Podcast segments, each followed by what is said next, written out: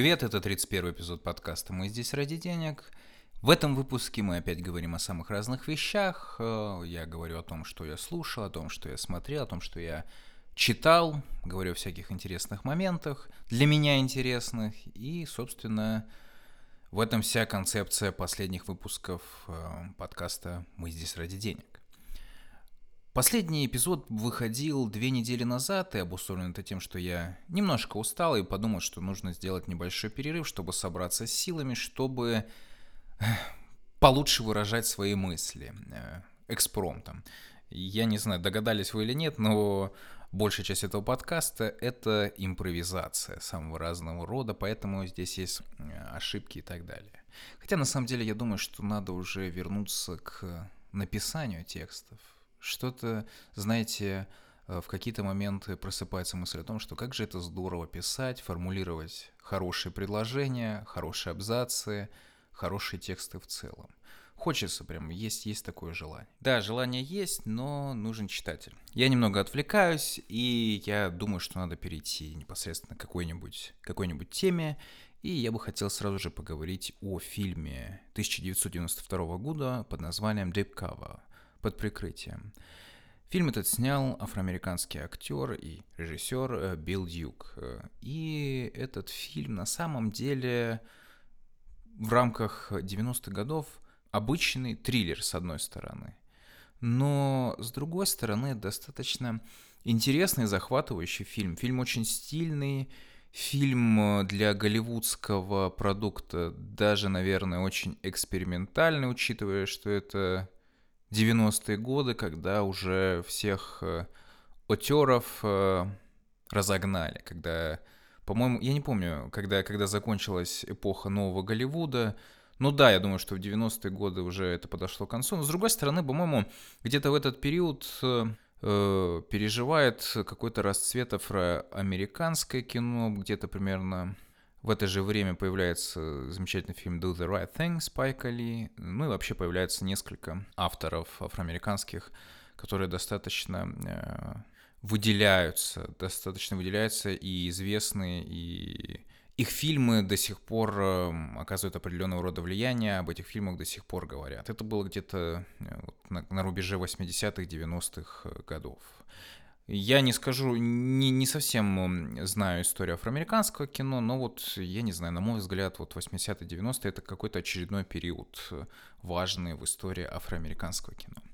И фильм э, под прикрытием Дипкава, я бы не назвал его прям вот таким вот э, фильмом, который очень-очень серьезно связан с афроамериканской культурой, хотя он, несомненно, с ней связан.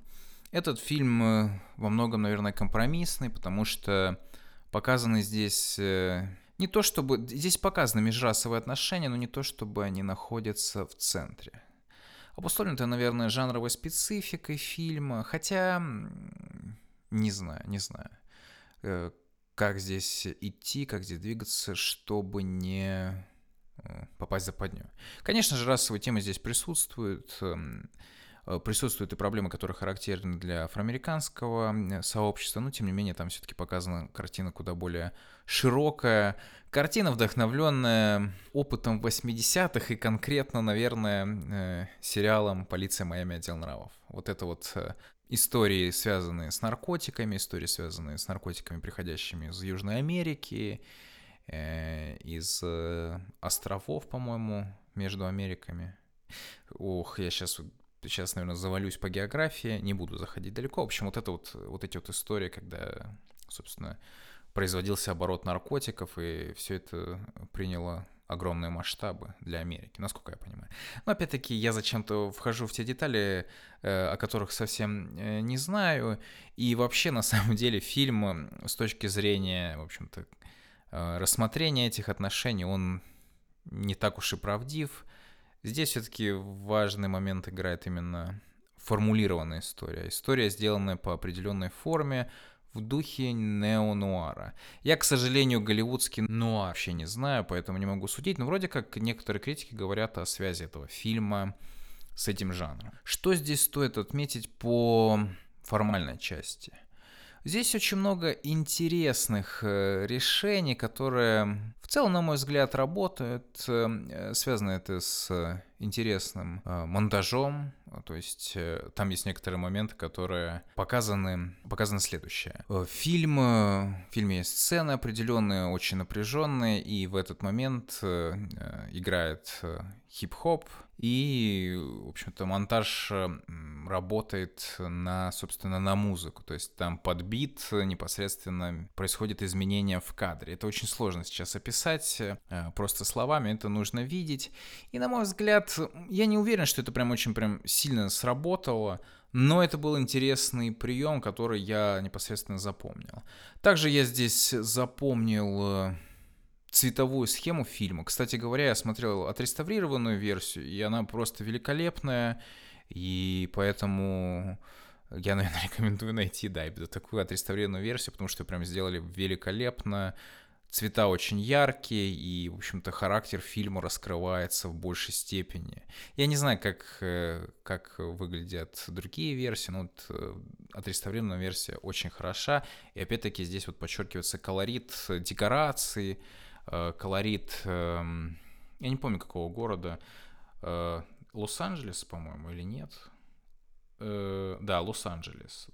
Непосредственно здесь это другая, кстати, атмосфера. Важно, что это не Нью-Йорк, это Лос-Анджелес, это это западное побережье, конечно же, а не восточное. И это совсем другой менталитет, совсем другая жизнь, но опять-таки там показаны, ну, действительно насущная проблема, это распространение наркотиков по всей стране, соответственно.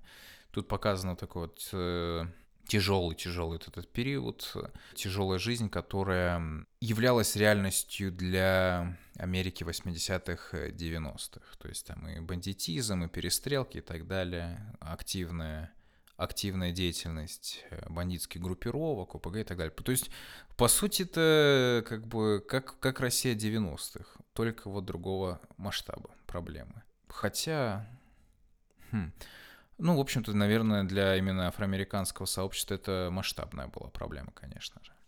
Но опять-таки в центре внимания здесь э, герой полицейский, который, соответственно, уходит э, в глубокое прикрытие и начинает себя а, представлять как а, продавца наркотиков, чтобы добраться до ключевого звена, для, до поставщика наркотиков из Южной Америки. Там, то есть, опять-таки, сюжет, а, он достаточно простой на самом деле, но, тем не менее, он показывает вот эту вот ситуацию следующую, когда криминал переплетается с политикой и появляются самого разного рода проблемы. Я не буду говорить об этом, потому что это раскроет некоторые детали сюжета, но вот тем не менее.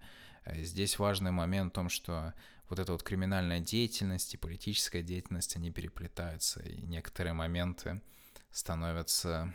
Э, ну, то есть э, некоторые проблемы, которые нуждаются в решении, они просто игнорируются, потому что нужно действовать в соответствии с какими-то, ну, совсем-совсем поверхностными требованиями. То есть там вопрос э, политические вопросы становятся выше вопросов правосудия, например.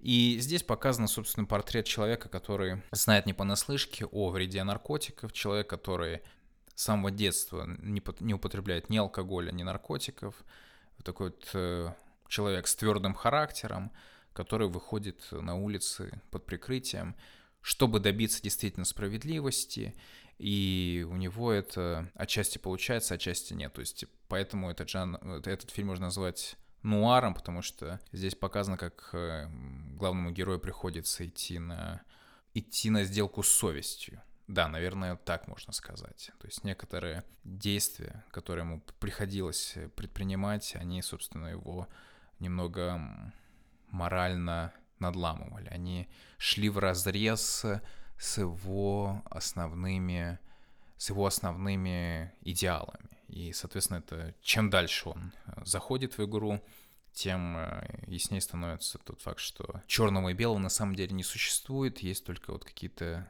серые зоны, и нужно понять, как нужно, что нужно решать.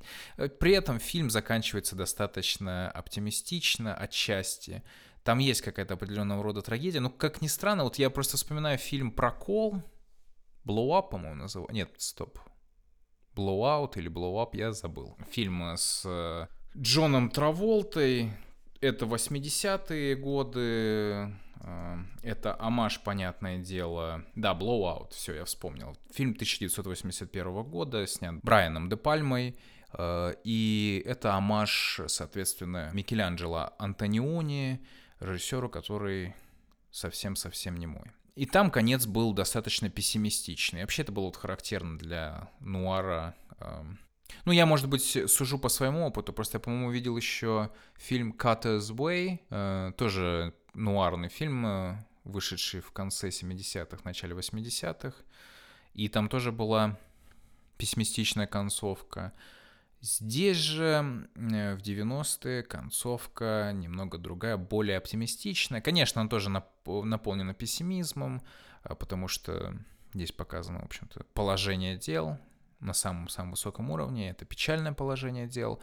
Но вот, тем не менее, видна какая-то определенная разница. Может быть, это связано с тем, что э, в 90-е у компаний, кинокомпаний были другие запросы может быть, начали появляться фокус-группы. Я, кстати, не, знаю, когда этот вопрос начал ставиться очень серьезно в киноиндустрии по поводу фокус-групп, вот этого всего. Вот. Но для меня вот я вот только что сейчас заметил вот эту вот разницу между нуаром начала 80-х и нуаром начала 90-х. Uh, э, да. Вот я решил немножко в эту сторону выйти, ну, потому что, я так понимаю, этот фильм отдает должное вот этому жанру во многом. Отдельно я здесь отмечу, помимо всего прочего, игру актеров.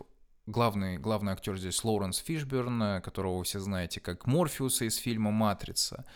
Но здесь мы увидим еще молодым. Это восходящая звезда афроамериканского кино и вообще, наверное, потенциальная голливудская звезда на тот момент. И он очень хорошо играет, за ним наблюдать очень интересно, и автор, режиссер делает вот верное решение, так как он использует закадровые монологи главного героя, и они просто великолепные, и связано это прежде всего с подачей материала Лоуренсом Фишберном.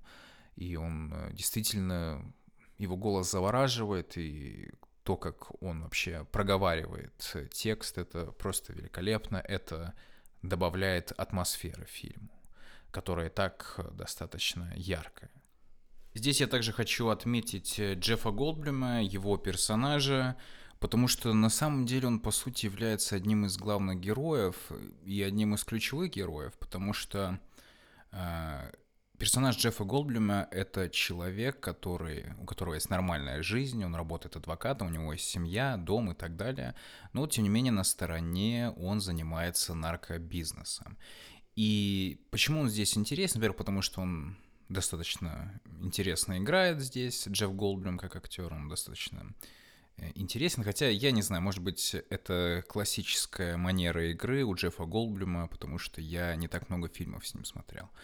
Э, здесь интересен следующий момент, а именно история того, как он из такого вот э, представителя среднего класса, пугливого, не привыкшего к насилию как таковому, превращается в такого жестокого, циничного наркодилера. И это интересное развитие персонажа в фильме. И действительно, здесь достаточно интересная химия между Лоуренсом Фишберном и Джеффом Голдблюмом. И, наверное, я по поводу этого фильма сказал более-менее все, и в принципе, этот фильм посмотреть можно, он достаточно интересен, у него есть интересные авторские решения, и картинка, цветокоррекция сделана замечательно, на мой взгляд. Я не знаю, может быть, для людей, которые очень много смотрят трейлеров, там не будет ничего нового, потому что сюжет достаточно интересный, но не настолько глубокий, но при этом он удерживает внимание. Мне, я смотрел этот фильм с удовольствием, мне было интересно, что там произойдет, хотя, конечно, концовка была такая немножко слишком радостная, как я уже и говорил в истории по поводу неонуара. Но, тем не менее, не знаю, я лично фильм рекомендую, это интересный образец кинематографа начала 90-х годов. И на этом по поводу фильма Deep Cover у меня, пожалуй, все.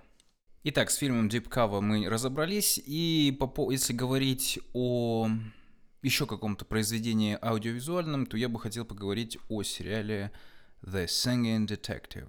«Поющий детектив». Этот сериал вышел на канале BBC в 1986 году, и автором сценария здесь выступил Деннис Поттер, человек, о котором мы говорили, по-моему, в рамках э, Марка Фишера, который обсуждал одну из его работ. Меня это, этот вопрос, э, точнее, меня заинтересовала фигура Денниса э, Поттера, и я решил попробовать э, посмотреть какую-либо из его работ. И, как я понял, «Поющий детектив» сериал является его своеобразным магнумом опусом.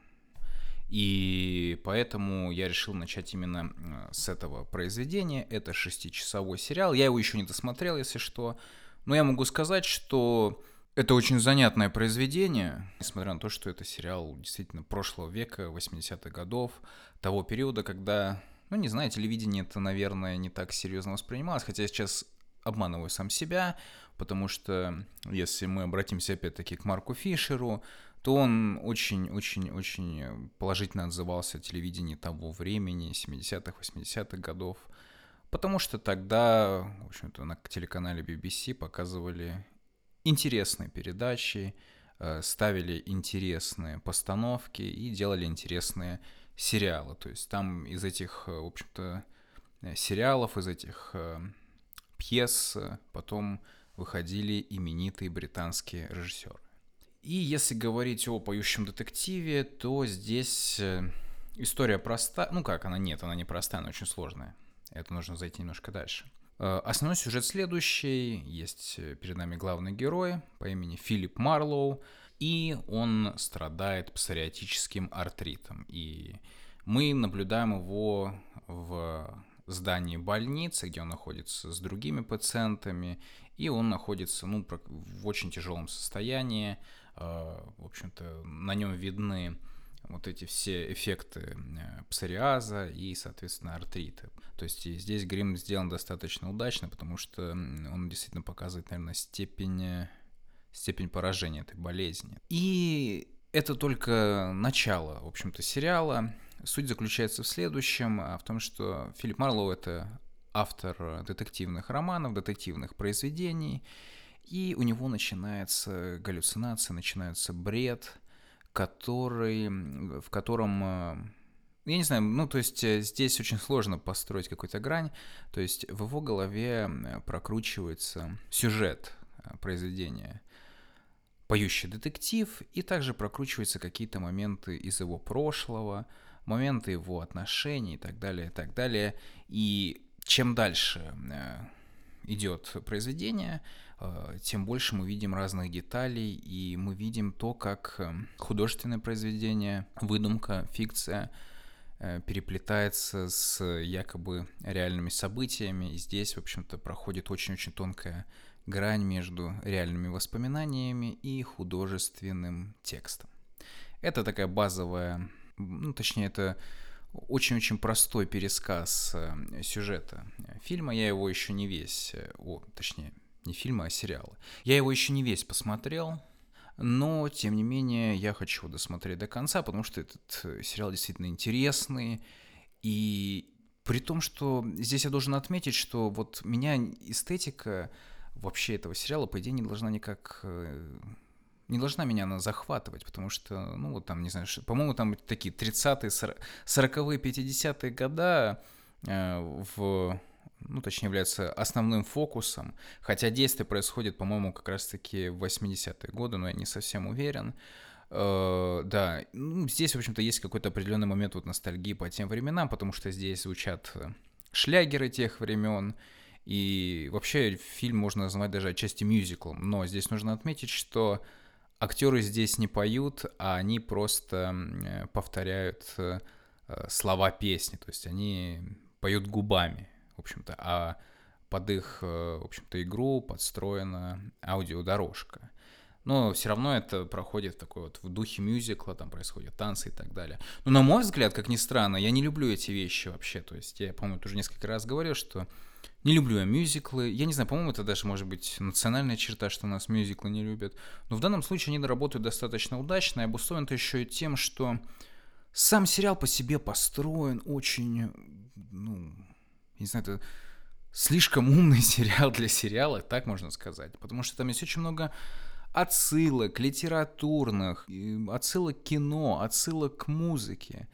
И все это сделано вот в духе э, модернистской слэш постмодернистской литературы. Вот почему-то, не знаю, как ни странно, э, После просмотра нескольких серий этого, э, этого произведения мне захотелось вернуться к фигуре Томаса Пинчина, как ни странно. Здесь присутствует множество отсылок, и очень много из них не относятся к поп-культуре, а они скорее характерны для э, литературного пространства. Ну, опять-таки, имя Филипп Марлоу — это отсылка, по-моему, Ой, господи, сейчас я, я есть два каких-то гиганта этого жанра. По-моему, к Рэймонду Чендлеру Филипп Марлоу относится, хотя я могу сейчас э, прогореть. Вот. И, в общем-то, главный герой, например, говорит, что для него это, конечно, трагедия, э, и лучше бы его назвали не Филиппом Марлоу, а Кристофером Марлоу. И тут, опять-таки, даже более глубокая отсылка. И это уже не такая популярная фигура, как Филипп Марлоу, который в то время был, ну, важным персонажем в сфере детективных историй. Но на этом не заканчивается все.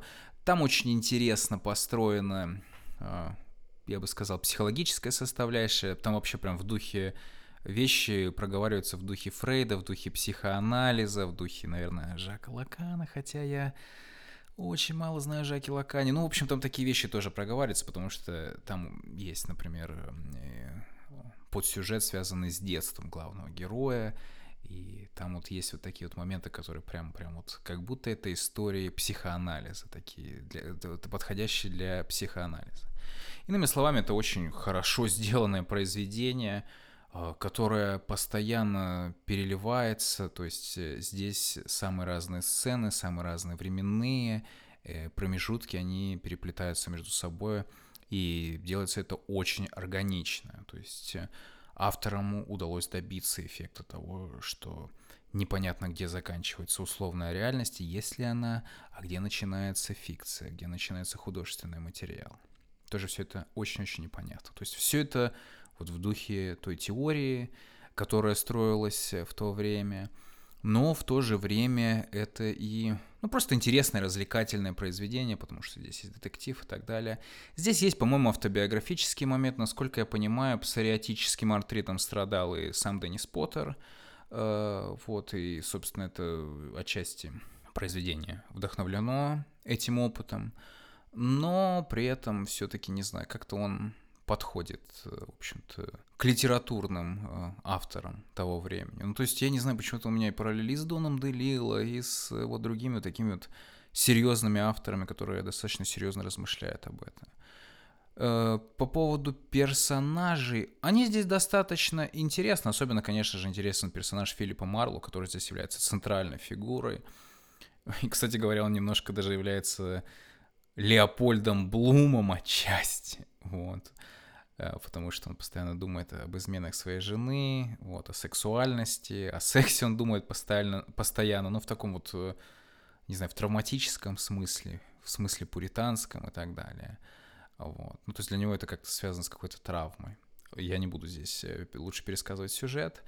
В общем, я этот сериал рекомендую. Насколько я понимаю, этот сериал потом в итоге сделали голливудским фильмом, и, насколько я понимаю, фильм этот не так э, высоко оценен, как, э, как сериал. Поэтому я, наверное, все-таки рекомендую посмотреть сериал, потому что там замечательные актеры.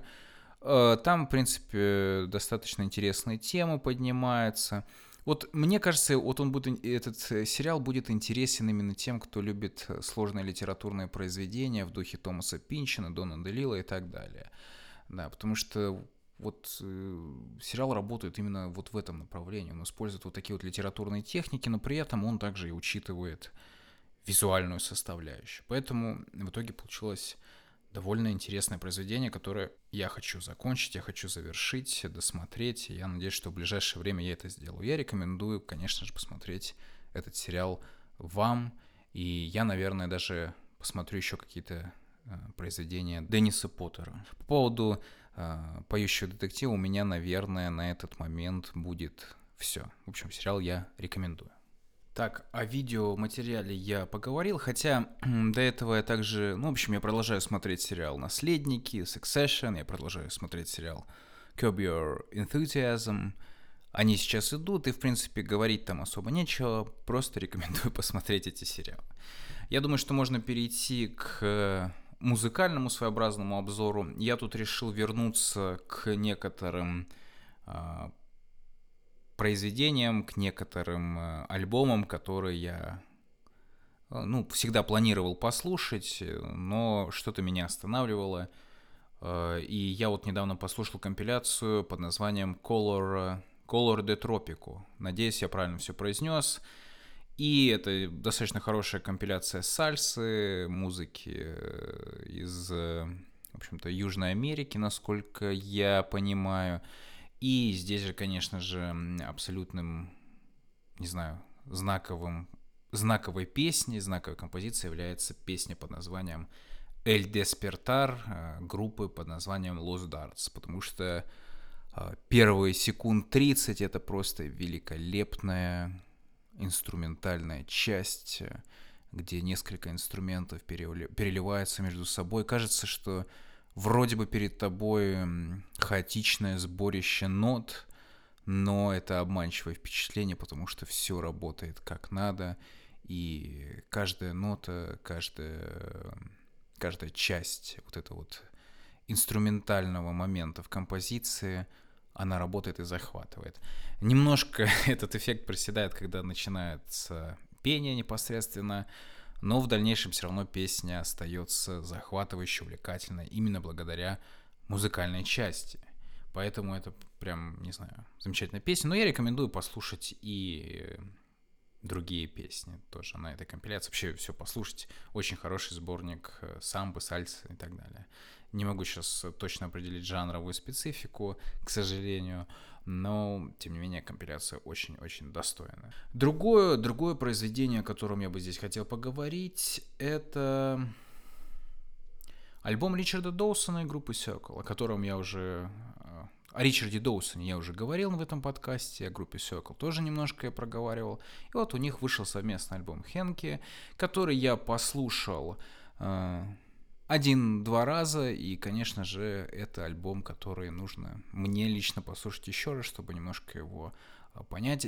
Я уже для себя понял, что здесь есть несколько отличных песен, прям, которые западают. Это первая композиция под названием «Куксония», и композиция Лили, которая, в общем-то, до этого уже выпускалась. Это первый сингл с этого альбома. И вот это вот два ярко выделяющихся трека, два сингла именно, Э, которые можно слушать отдельно от э, основного альбома.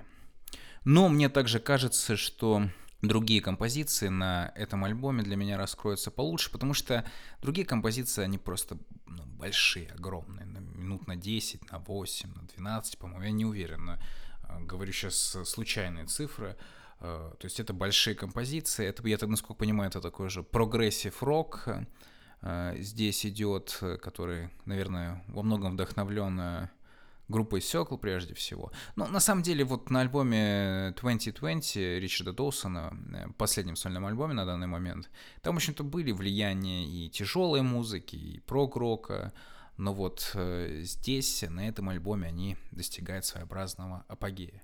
И финская группа, конечно же, здесь кажется ведомым коллективом, то есть они следуют, идут вслед за Ричардом Доусоном, потому что, не знаю, вот в данном случае получилась э, такая ситуация, что вот это, кажется, скорее сольный альбом Ричарда Доусона, в котором э, группа Circle просто, в общем-то, выступает э, людьми, которые пытаются понять Ричарда Доусона и передать именно его идеи. Я могу ошибаться. Это вполне себе нормальная ситуация.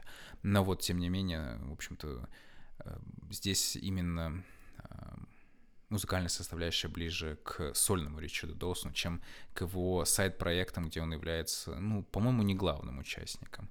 Я так и не смог послушать эти сайт-проекты, надо как-нибудь к ним вернуться, ну, просто как-то они мне э, не зашли, так сказать, да. Но, опять-таки, это все зависит от э, времени, от настроения и так далее. Также я здесь отмечу э, музыканта по имени Хан, Хан, Хан Джамал с альбомом Infinity. И я сейчас не хочу ничего э, говорить по поводу того, на каком он инструменте играет, потому что я могу ошибиться. У меня с этим инструментом большие проблемы, поэтому я прямо сейчас во время записи э, нажимаю на Google и смотрю э, на то, какие инструменты использовались у этого автора, которого я, по-моему, назвал или нет?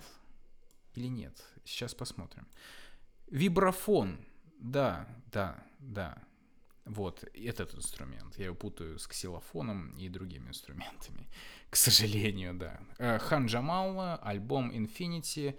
Замечательный альбом для зимнего времени. Вот сейчас э, на, на момент записи этого подкаста в Санкт-Петербурге выпал снег, и это вот прям подходящая зимняя музыка, э, которая может, собственно, поможет э, войти в зиму адекватным образом, на мой взгляд.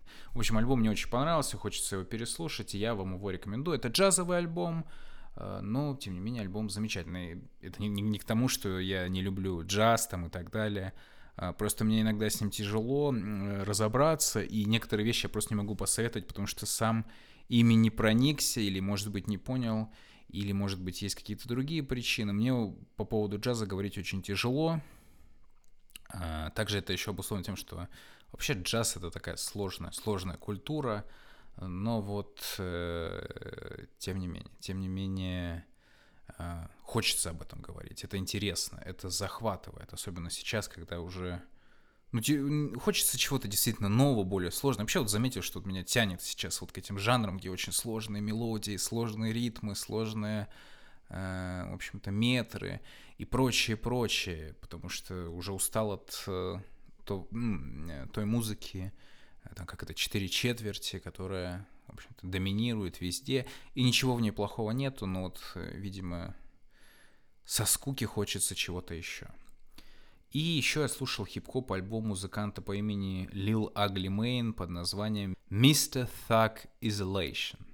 Это хороший альбом, мне кажется, это даже какая-то пародия на гангста рэп, потому что там такие тексты, что прям, э, ну, то есть реально на грани, на грани на грани фола, на грани абсолютной пародии, да. Я ничего не знаю об этом исполнителе, только, по-моему, по-моему, знаю, что он был до этого нойз-исполнителем, то есть он делал шумовую музыку, а тут решил войти э, в хип-хоп, но, опять-таки, э, на хип-хоп он решил делать э, в соответствии со своими э, художественными идеалами, можно так сказать. И это достаточно интересная достаточно интересное произведение, которое я рекомендую любителям хип-хопа и тем людям, которые не стесняются жестких текстов на английском языке, не стесняются вульгарных текстов и могут оценить эм, произведение на разных уровнях. Да. По поводу музыки, я не знаю, наверное, у меня все. И... А, нет, я еще э, слушал группу Bush Tetras, вышла компиляция этой группы, это постпанк, группа американская. Вообще, вот мне вот с годами тяжело ассоциировать, тяжелее ассоциировать постпанк и Америку во многом. То есть там были коллективы, которые по звучанию немного похожи на английский постпанк, но это все-таки что-то свое, что-то другое а, и что-то обусловленное абсолютно другими факторами. Поэтому сложно называть американскую группу постпанк группой, но тем не менее давайте используем этот термин. Группа это достаточно интересная. Здесь это компиляция, лучшие песни. Действительно образец интересной гитарной музыки. А, во многом типичный образец э, американского New Wave, No Wave постпанка. Но, тем не менее, от этого хуже не становится. Это все равно интересная компиляция со своими интересными музыкальными моментами. Альбом обладает занимательным качеством, Э, и заключается оно в следующем, что э, на этом альбоме лучших песен слышно, как меняются эпохи. То есть там в какой-то момент... Я слушаю музыку практически фоном, э, когда иду куда-нибудь на работу или еще что-то. И я обычно ну, не замечаю, когда песня одна заканчивается, начинается другая. И здесь, в общем-то, границы видятся достаточно четко, там появляется одна песня, которая звучит, ну, вот, действительно, как будто из 90-х. Я сначала ничего не понял, думал, не знаю, как-то как довольно странно. Ну, может быть, э, действительно группа оказалась пионером в музыкальном смысле 80-х, но нет. Э, суть в том, что здесь включены также и треки, записанные в 90-е годы. Ну, вот это вот интересно, конечно. То есть, что теперь можно услышать э, и услышать аутентичный звук из 90-х. Ну, на самом деле он везде есть, и ты примерно понимаешь, э, вот, к какой эпохе, какой декаде звук относится. Правда, нужно отметить здесь, что с годами вот это вот, э, вот эти вот отличительные черты становятся все более и более абстрактными. Нужно быть очень внимательным, чтобы понять, к какой декаде, к какому временному промежутку композиция относится. Вот. В общем, такая, как ни странно, интересная неделя в музыкальном плане была. И, наверное, я сейчас перейду, как ни странно, к Марку Фишеру, о котором я поговорю сейчас совсем немного. Э, ну, потому что, опять-таки, как я и говорил, у него есть определенный набор идей, и он их развивает, и все это, в общем, довольно интересно, достаточно правдиво. Может быть, уже не так актуально, в том смысле, что все, что он более, ну, более-менее все, что он предсказал, сбылось, и, и как теперь видеть и воспринимать мир совсем-совсем непонятно. Но это другой момент.